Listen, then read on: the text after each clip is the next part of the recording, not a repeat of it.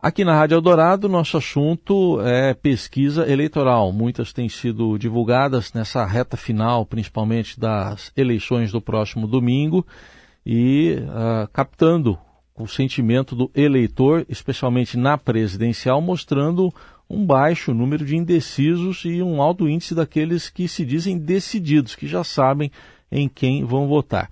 Sobre esse assunto, a gente conversa agora com a Márcia Cavalari, que é a CEO do IPEC.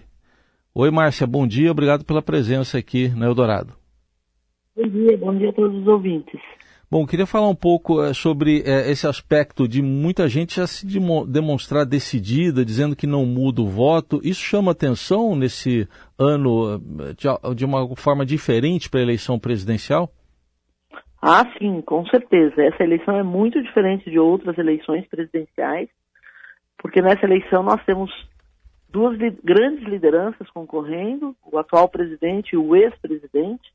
Então são candidatos bastante conhecidos do eleitorado, é, numa situação bastante é, polarizada. Então isso faz com que é, o nível de decisão seja bem mais alto do que em outras eleições. Né? Então quando você, em outras eleições anteriores, você via que ao longo da campanha eleitoral começava a haver uma convergência entre a pergunta espontânea, que é aquela que você faz sem mencionar os nomes dos candidatos, e a pergunta estimulada. Então, ao longo do processo, você via essa convergência. Nessa eh, eleição especificamente, desde o início, eh, você já vê uma convergência alta entre a pergunta espontânea e a pergunta estimulada né? o que mostra uma consolidação de voto.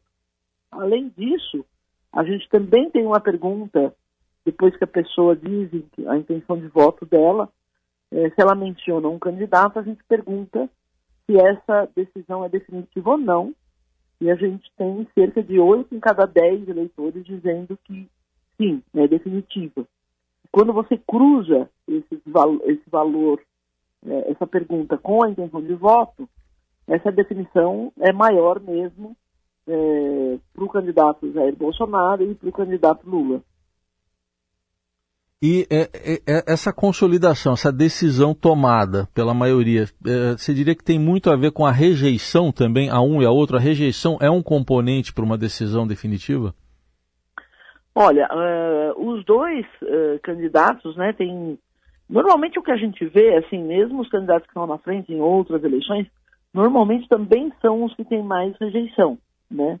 É difícil a gente ver um, um, uma eleição onde, onde os candidatos que estão liderando tenham baixíssima rejeição, né? É, agora, no nosso caso especificamente aqui, você tem é, uma polarização nesse primeiro turno, são candidatos que geram é, grandes rejeições de um, de um, de um lado para o outro, né? Porque cada um deles tem um perfil antagônico de eleitor, são, é, são diferentes os eleitores que estão votando em um e no outro, e isso faz com que ainda tenha uma, uma potencialização da rejeição do eleitor de um contra o outro e do outro contra um. Né? Então, então, no fim, a gente acaba tendo assim uma eleição que tem é, que tem bastante rejeição. Né? Nessa última pesquisa divulgada segunda-feira, numa pergunta múltipla, onde você coloca todos os candidatos e pergunta para os eleitores em quais deles ele não votaria de jeito nenhum, o presidente Jair Bolsonaro aparece com 51% e o ex-presidente Lula com 35%. Né? Então são níveis de rejeições é, bastante expressivos. Márcia, é, tem crescido muito é, uma discussão sobre se vai ou não vai haver o, chamado voto envergonhado, né? Aquela pessoa que fica ali quietinha, não interage nos grupos ali, aqueles grupos de família todos que a gente conhece. É, é, os institutos de alguma forma conseguem captar esse tipo de eleitor? Olha, a gente toda pesquisa que a gente faz tem um, um, ocorre, né, uma recusa, um nível de recusa, né? Não é porque a gente aborda a pessoa que a pessoa eh, vai dar a entrevista para gente. Mas normalmente essas recusas elas se dão de maneira aleatória, bem distribuídas, né? Não há uma concentração eh, específica num determinado perfil de eleitor. Mas por conta disso, é, nessa eleição especificamente, a maioria dos institutos colocou nos seus questionários como uma medida de avaliar se há ou não algum tipo de voto envergonhado ou receoso de dizer, é, nós colocamos uma pergunta sobre em quem a pessoa votou no segundo turno de, de 2018, né, com uma medida é, uma medida que nos dê alguma referência em relação a isso. Essa pergunta não é colocada para a gente conseguir estimar exatamente o que aconteceu em 2018, mesmo porque é, hoje, quando eu entrevisto um jovem de 16, 17 anos, ou até 18 anos, né, 19 anos, é, eu, ele não votou na eleição passada. Né? Então, eu não consigo, não consigo é, é, representar ou, ou, replicar exatamente o que foi na eleição de 2018, por conta que tem uma proporção de pessoas que falam que não votaram, em, em, de pessoas que não votaram, de pessoas que falam que não lembram quem votou, esqueceram, né? Então tem, não é exatamente igual. Mas quando a gente calcula ali um, um, um voto válido, excluindo essas pessoas que falaram que votaram em branco, nulo, que não lembram, que não querem responder ou que não votaram, a gente tem conseguido reproduzir bem o resultado que foi a eleição do segundo turno de 2018. Então, com base nisso, a gente não está vendo nada significativo em relação a esse possível voto envergonhado. Uhum. Mas acho que uma coisa que dá para falar com certeza é que, pelos dados aí que vocês têm divulgado até agora, que vai ter emoção, né? Emoção garantida. É, é difícil cravar nesse momento uh, se a eleição vai ser decidida em primeiro ou segundo turno e por quê? Ah, sim.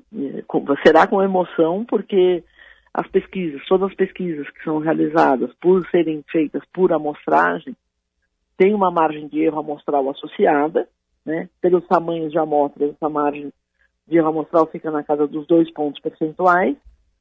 É, e as pesquisas estão mostrando ali que para acabar no primeiro turno ou seguir para o segundo turno, está num limite muito justo. Né? Você, os números que estão sendo encontrados estão aí dentro, é, considerando essa margem de erro, estão ali dentro de um limite e que não é possível cravar por conta disso. Né? Então tem pesquisa que está mostrando, por exemplo, 51% dos votos válidos, outras estão mostrando 52% dos válidos, outras estão mostrando 48% dos votos válidos do, do ex-presidente Lula. É, e com esses números, 48, 49, 50, 51, 52, a gente não consegue afirmar se haverá ou não o segundo turno em função da margem de erro da pesquisa. Né? O que significa dizer que se eu fizer outra pesquisa, é, esses números podem estar variando ali, entre, entre 50, 49 e 53, por exemplo. Né? Então, a gente não tem uma distância maior do que a margem de erro para poder afirmar que essa eleição acabaria no primeiro turno. Você citou a amostragem, então vou aproveitar para te perguntar, para a gente entender um pouco mais de como são feitas as pesquisas, porque tem toda uma metodologia e a gente vê agora um crescimento até do questionamento, principalmente da parte ali dos aliados do presidente Bolsonaro, da, da, confiabilidade, da credibilidade das pesquisas, elas seguem né, modelos muito específicos, né, em, quer dizer, da estratificação da sociedade. Como é que você pode explicar para o nosso ouvinte esses modelos que são seguidos? Sim, a, a amostragem é, é, é, a teoria da amostragem é, é a área da estatística, né, cujo objetivo é você tirar uma amostra da população de maneira que você consiga representar essa população da melhor maneira possível, né? É, então é a mesma coisa, né? A analogia, é, a, analogia é a mesma coisa. Quando você vai, quando você quer fazer um exame para saber qual é o seu tipo de sangue, você tira uma gotinha de sangue ali do seu dedo e com aquela pequena amostra você descobre qual é, é o seu tipo de sangue. A amostragem da pesquisa é, tem o mesmo conceito. Né? Eu vou retirar uma amostra da minha, minha população que represente essa população como um todo, no, no seu contexto de variáveis demográficas, de, de variáveis regionais, né, de maneira que eu tenha eu consiga reproduzir ali na minha amostra um, um, um mini retrato do que é a minha população. Né?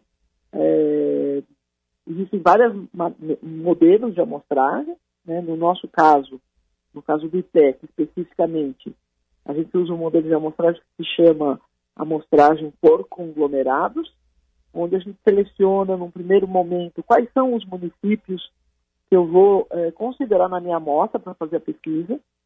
Depois, é, e esse sorteio é feito a partir de um critério estatístico que chama probabilidade proporcional ao tamanho. Dentro desses municípios, nós sorteamos os locais onde os entrevistadores vão trabalhar, também pelo mesmo método, probabilidade proporcional ao tamanho. E aí o entrevistador recebe um mapa, um mapa, que é um, um, uma delimitação de um conjunto de quarteirões, onde ele vai fazer as entrevistas. Aí ele chega nesse setor que a gente chama, é, que ele vai fazer as entrevistas, e ali ele começa a bater nas casas das pessoas, nas moradias, ou até mesmo entrevistando pessoas que estejam circulando ali naquele local, mas desde que ela more dentro daquele mapa que ele tem na mão, ele pode fazer a entrevista.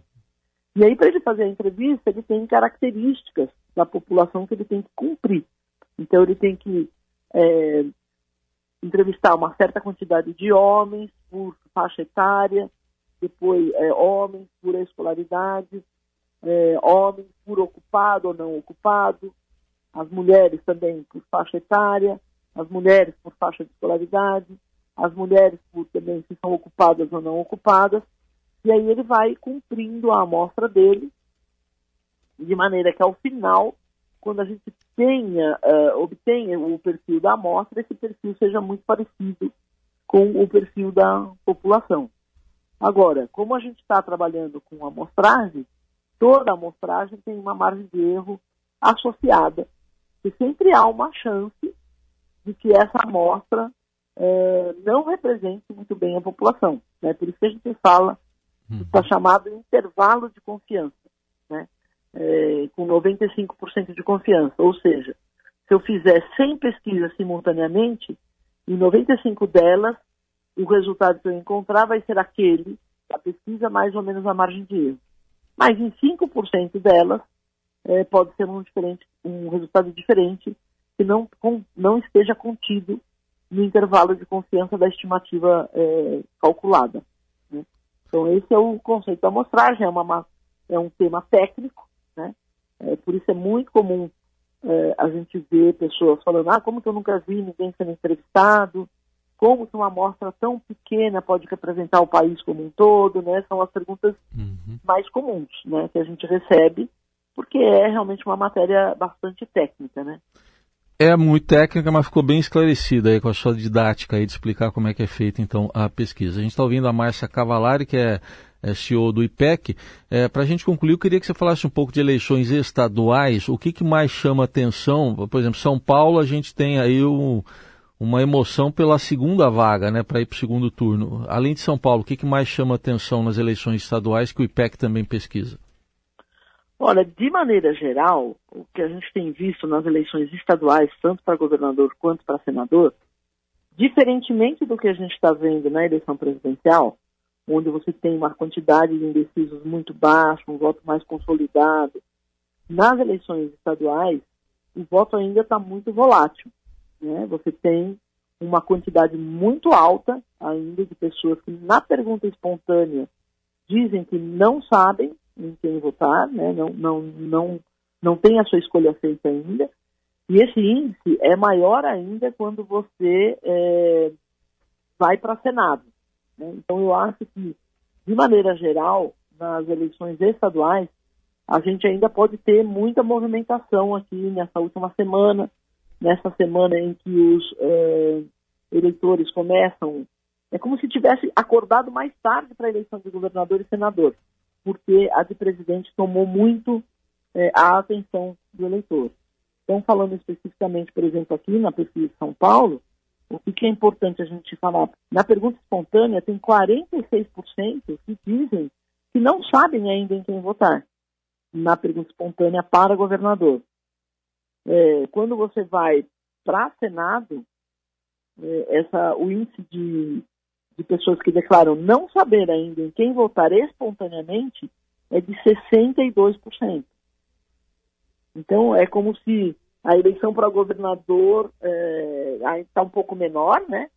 Mas é, dá para perceber já que isso vai ser é, uma eleição onde os eleitores estarão decidindo ali no último momento. Né? Por exemplo, eu estou dizendo que tem 40, 46% é, na pergunta espontânea é, para governador, quando você vai para estimulada, ele cai para 9%, né? esse de pessoas que não sabem. É, mas, como não está tendo ainda uma convergência em três pontos de estimulada, mudanças podem acontecer, né?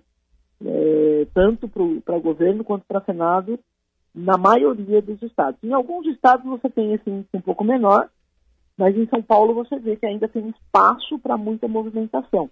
Né? É, então, acho que ontem, com o último debate, acho que agora o eleitor é, conheceu um pouco mais cada um dos candidatos e acho que está tomando aí a, a, a decisão aqui agora nessa última semana, nesses últimos dias de campanha. Muito bem, ouvimos aqui no Eldorado Márcia Cavalari, CEO do IPEC, dando detalhes aí de, de, como é que está aí o retrato das pesquisas eleitorais, projeções, enfim, explicando um pouco também de como é feita uma pesquisa eleitoral. Muito obrigado, até uma próxima oportunidade, Márcia. Foi um prazer, agradeço a todos.